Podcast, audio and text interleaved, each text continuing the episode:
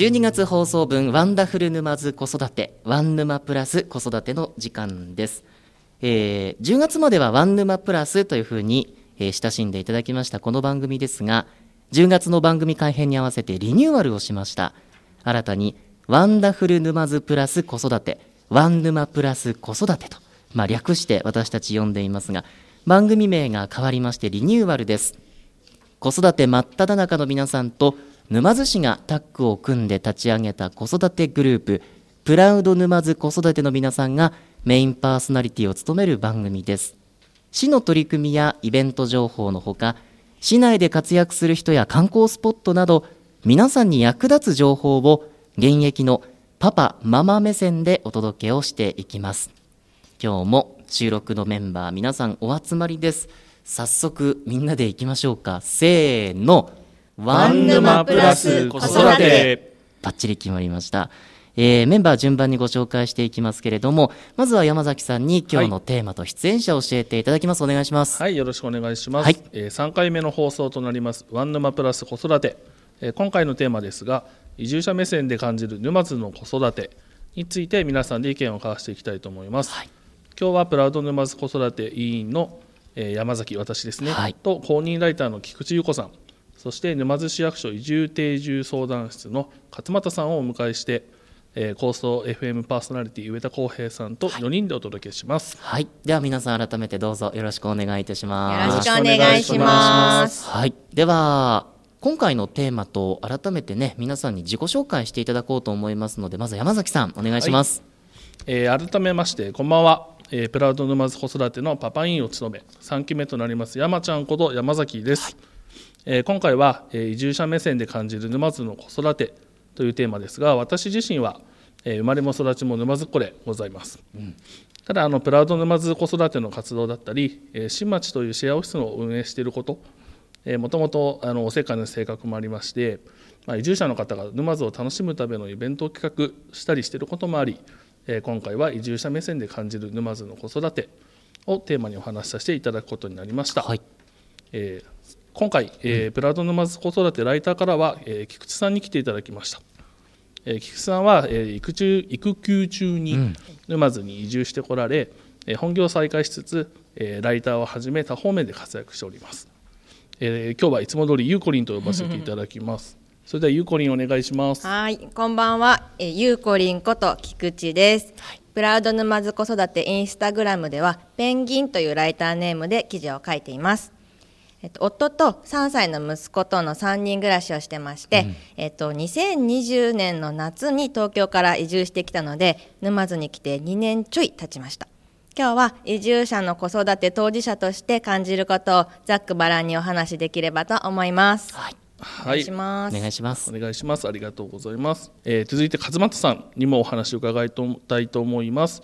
勝俣さんあのご自身も子育て中の中で今回はそのゆうこりんの実体験と合わせてまあ移住してこられたパパママさんたちを中心に行ったアンケートを通じてこう生の声を聞いていただいて、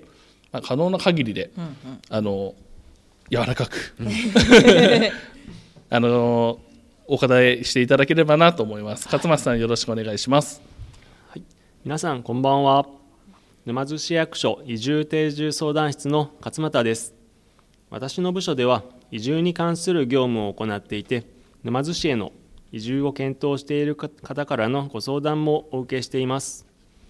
ご相談いただく方の中には子育て世代の方も多くいらっしゃいまして沼津市の子育て支援についてお話しすることもたくさんありますが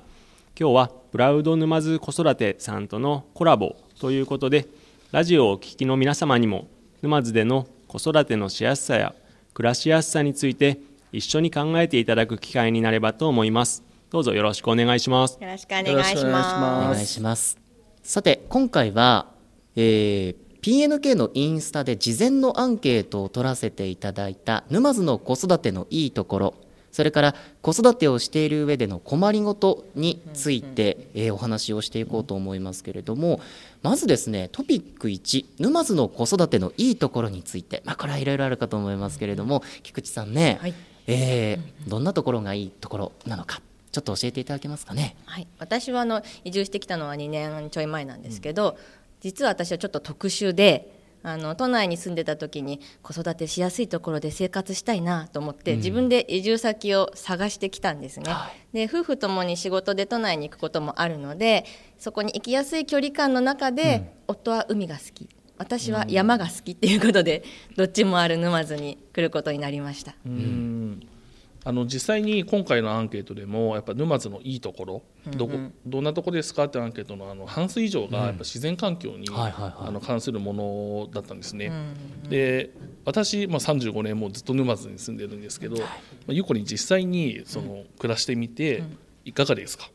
いいですよね。ね、やっぱあの海も山もあるっていうのと、あと街が近いのもなんかすごくいいなと思ってますね。あの休みの日の朝に息子にじゃあ今日どこか遊び行く？みたいな感じに聞くと、うん、シェンボンハンマーっていう。で途中でじゃあパン買って、うん、海行ってお昼食べてもう帰る。みたいなの過ごし方っていうのはすごく贅沢だなと思います。で親子ともにあの自然遊びは好きなんですけどそれが遠いとなるとなんか行く方法だったりとか、うん、泊まるところとか計画を立てるための時間が必要になっちゃってそうすると結構億劫になってしまうのでそれがあのすぐ近くにあるっていうのは沼津はありがたい環境だなと思います、うんはい、この目線を受けて市役所の勝俣さんいかがでしょう？そうですね。菊池さんのように外から来られた方の目線ってとても大事だなって思います。うん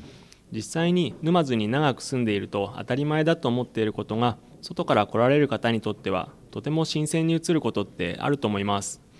観光スポットとか公園の情報ってネットで検索すれば調べることができますが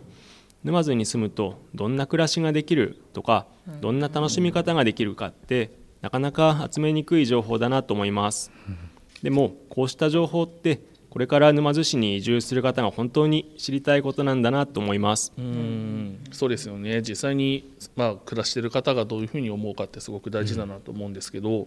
っぱアンケートの中でその他にもあの地域の人が優しいっていう意見だったりあの支援センターが充実しているっていうことが結構多くありました、あのこれってなかなか勝松さんとかが、ね、行政の方がみんな優しいですよっていうのも なかなかリアリティがあの感じられづらいと思うんですけど生の声としてこういう声が上げられるっていうのはすごいポジティブな意見だなというふうに思いますね。ねそれぞれ貴重な意見を頂戴しているわけですけれども新たな取り組みこれもねあのプラウド沼津子育てとそれから行政とタッグを組んで行っているということですので菊池さんにちょっと伺おうと思います。はい、えっとプラウド沼津子育てでは今年度、えー、子育て支援課さんとタッグを組んで、うん、保育園の細かい情報を集めてえっと、沼津市子育てポータルサイトに公開するという取り組みをやりました。で私自身の移住してきて土地勘もないまますぐに保育園を探してでたくさん見学したいし園児さんたちの様子もゆっくり見たいんですけど、でもじゃあおむつは持ち帰るのかとか、あの入園のために必要なこととかも全部聞かないといけないとなると、結構頭がパンクしてたので、なんかそういうもちろんその全ての保護者さんのための情報なんですけど、移住者の人にとってもこう移住前後でこういう情報がもう出てるんだっていうことで安心材料になってたらいいなと思っています。そういうこう子育てをしてらっしゃる皆さん、まあ、市民の目線それから行政としての考え方これがこう共同することで、うん、さらにね子育てしやすい町沼津というのがこれから実現していくされていくというわけですよね。うん、とは言ってもですね確かに子育てしているといろいろ困りごとも出てくるんじゃないかなというふうに思います。そこで山崎さん、はい。えーと、今回アンケートではあの困りごとっていうのは2つの意見に集中したんですけども、うん。まあ、一つが友達や頼れる人がいないっていうこととあと運転が不安っていう、その2つが多かったですね。うん、でこれに関してあのゆうこりんも結構よく話してるのを 聞くんだけども、はいはい、そのあたりどうですか？はい。えーと、1つ目の頼れる人がいないという話からするとあのうちは核家族で共働きなので保育園に預けてはいるんですけれどもあの子どもの病気でのお迎えっていうのも含めて常にこう夫婦どっちかが息子を見ていられる体制っていうのは作っていかなきゃいけない。で夫婦とも仕事がすごく忙しい時に子どもが風邪ひくと途端にこう身動きが取れなくなるっていうことはありますね。これあのアンケートでもあったんですけどまあ、お子さんもそうなんですけど自分が具合悪い時にもなかなか病院に行けなかったっていうのもありましたね、うん、そうですよね。あの未就園児の保護者さんなんかは特に病院が空いているのは平日昼間だし、うん、その時にパートナーは仕事をしているしでじゃあしょうがないから連れてったところで順番待ち耐えられないだろうなとかうん。そもそも受診内容によっては子連れ NG だよなとか難しかったりしますね。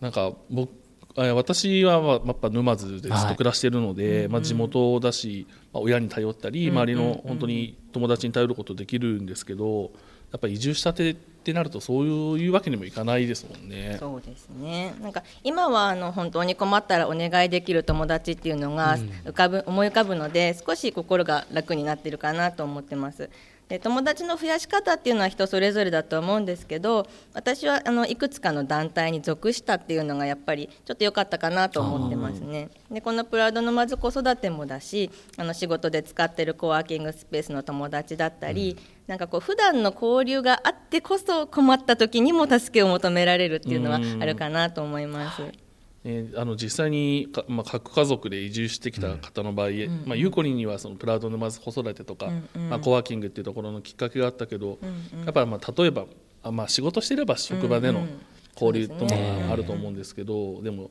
まあ、移住してきてすぐにずっと、ねお子さんと家の中でっていうふうになると、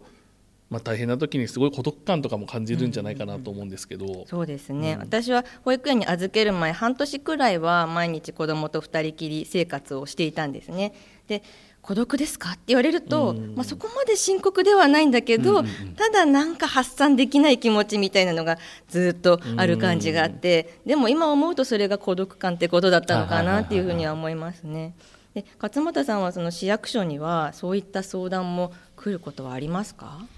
そうですね。子育てに関する悩みや相談に乗ってほしい時に頼りになる存在として、子育てコンシェルジュと呼ばれる職員が市役所の子育て支援課にはいます、子育てコンシェルジュは保育所や支援センターなどで勤務した経験を生かして子育てに関する疑問や保育所の入所手続きなど必要な行政サービスにつなげてくれる頼もしい存在です。ねあの実際にあの今回のアンケートを送ってくださった皆さんがあのパートナーだったり、まあ、ご自身のしまあ仕事の都合で、まあ、縁もゆかりもないこの沼津に引っ越してきたって方々だったので、まあ、そういう方にとってもこういうふうにあの気軽に相談できるコンシェルジュの相談あの存在っていうのはすごいありがたいと思いますね。で実際にあの移住者の方ってやっぱその仕事の都合で相談に来られる方が多いですか勝本さん。そうですね会社の転勤とか就職先の会社の所在地がたまたま沼津であったなど仕事の都合で移住する方もいらっしゃいますがその他にもやはり沼津といったら海というところで海の近くで暮らしたいと言って移住する方や沼津に観光で訪れた時の街の雰囲気がすごく気に入って移住する方あとはコロナ禍ですと人混みが少なくて自然を身近に感じられる生活を望んで移住する方などいろいろなケースが見られますね。あの私も地元はここですけど妻は愛知県から嫁いできましてね。でやっぱりあの右も左も知らない土地に嫁いできて子供2人生まれて子育て特に1人目は相当大変だったと思うんですよそうですね。ただそのこう土地というのが子育てしやすい環境ができてるかどうか、周りにねこうコミュニケーション取りやすい人たちができるかどうかっていうのはすごくポイントになるんじゃないかなと今改めて思いました。で今度は車の運転についても先ほどお話が出ましたけれどもこれについてもね山崎さん。そうですね、あの車ってところはもうゆうこりん普段からすごい苦しんでるのを聞くんで、はい。ね。えー、と私も都内にいる時は車なしであの生活してたのでですよね。でペーパーからまたここに来てスタートしました。はいはいはいはい。でやっぱちょっと怖いので遠いところは行けなくて、あそこでやってるの行きたいけど行けないみたいなのはすごくこうストレスが毎日積もっていましたね。で今は少しはできるようになってきたので、あの今移住してきたとかちょっと交通困ってるよみたいな時にはあの友達に声かけてほしいなとは思っていてでそういう時用にこう私もお下がりで親戚にもらった予備のジュニアシートを車に積むようにしてます、なんか気軽に助け合えるような形が作れるといいなと思います、これについては勝俣さんいかがですか？そうですね。確かに都内から移住してこられる方って車をお持ちでない場合も多いですよね、沼津市では公共交通をより気軽に使っていただけるようにとバスの乗り方やバスの路線バス停の場所などについてお示しした公共交通のお出かけマップというものを作成しておりまして、市役所の市民課では転入のお手続きをされた方にもお配りしています。また今年の4月からは沼津市内を運行するすべての路線バスで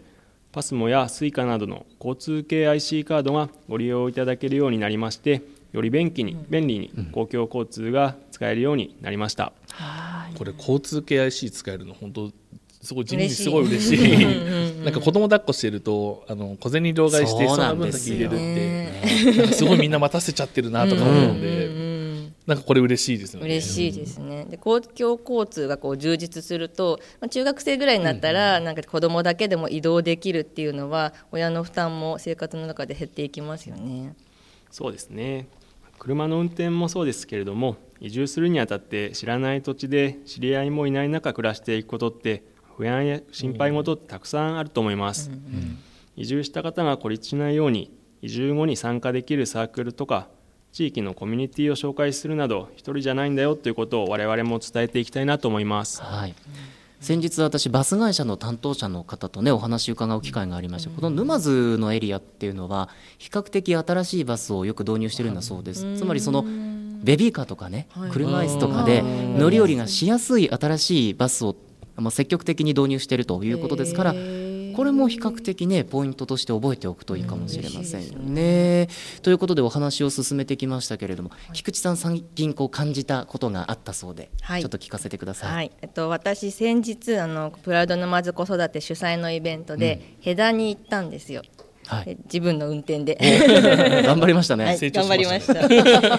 で オリーブの収穫イベントでそのヘダに住んでる方もあの参加してたんですね、うん、でそこで子どもたちがなんせ楽しそうで、うん、名前もそのは、えっと、初めて会ったんだけどお互い覚えて呼び合って遊んでて、で帰ってからも「もっと遊びたかった」とか言ってね、名残惜しそうでなんかそういうつながり方ってすごくいいなっていうのをしみじみ感じました。でなんか子ども同士のその自然なつながり方っていうのが親同士もつないでくれるなっていうのを感じました。今年度はあの他にもプラウド沼津子育てでイベント企画の予定がありますでしょうか？あります。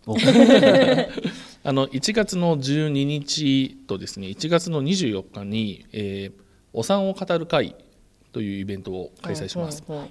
えーと、これ同日とも10時から12時に、えー、宿り木っていう沼津の、えー、レンタルスペースで開催されるんですけれども、あのやっぱり、えーと、とうちも、えー、うん、こう出産を機に仲良くなったっていうこと、はい、今もう6年経つんですけどいま、だにやっぱすごい付き合いあったりするので、まあ、そういったまあお産をこう通してこうつこう友達ができるというのはすごい大事なことだなというふうに思っているんで、まあ、そういったイベントも開催されます。こちらもプラド沼津子育てのインスタの方で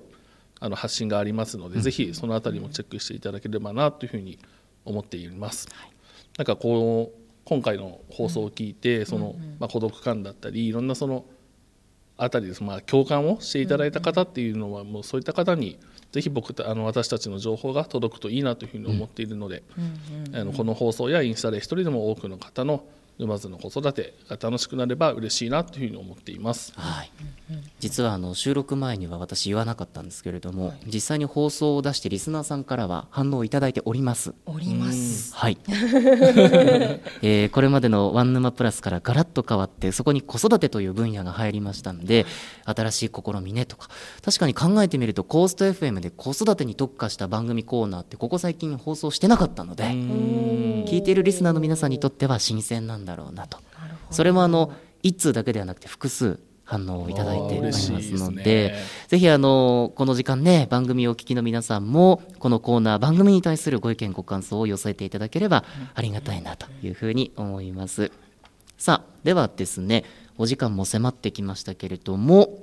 また改めて皆さんにお伝えしたいこと山崎さんからいきましょうか。はい、えー、そうですね。先ほどもお伝えさせていただいたんですけど、えーと、私たちプラド沼津子育てはあの特にまあ移住してこられた方たちなんかが、もう沼津での暮らしが少しでも良くなればというふうに思っているので、そういった方たちあのぜひあの今回の放送を聞いて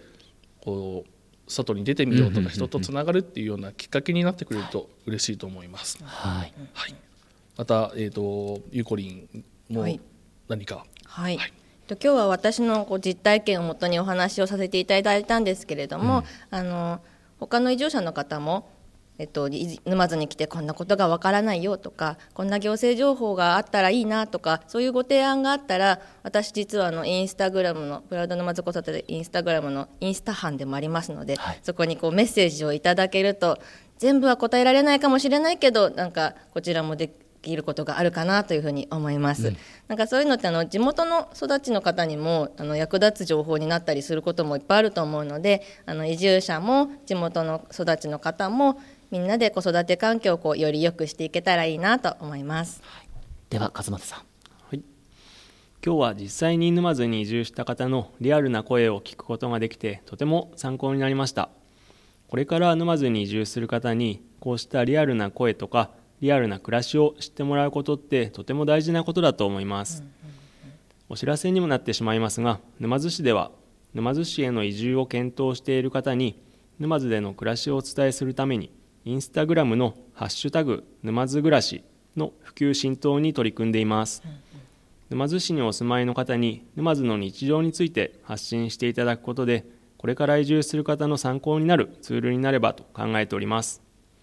年末年始にかけてはキャンペーンも行いますので皆さんもインスタグラムで「ハッシュタグ沼津暮らし」をつけた投稿をぜひお願いしますこれは沼津がひらがなで、うん暮らしの句が漢字ですね。空が漢字ですそうですね、はい、私もタグ入れるようにします。ありがとうございます、はいありがとうございます。はい、えー、ではゆうこりん勝俣さん今日はどうもありがとうございました。ありがとうございました。とうございました。ねえあの今日はゆうこりん移住者の目線というはい立場でいろいろとお話をしてくださいました、我々やっぱりずっとこの静岡県の東部とりわけ沼津というところに住んでると、これが当たり前だみたいな文化っていうのはどうしてもある、まあ、それがいい部分もあればやっぱり改善していかなきゃいけない部分っていうのね山崎さん感じますよね。はい、そうですね。うん。やっぱり私もあの、まあ、沼津に長く住んでる方の声とかも聞くとこんな川と海が近くにあるところに誰が住みたいのっていう ですけど移住してきた方に聞くと、川と海がこんな近くあって山まであって最高だよねっていうので、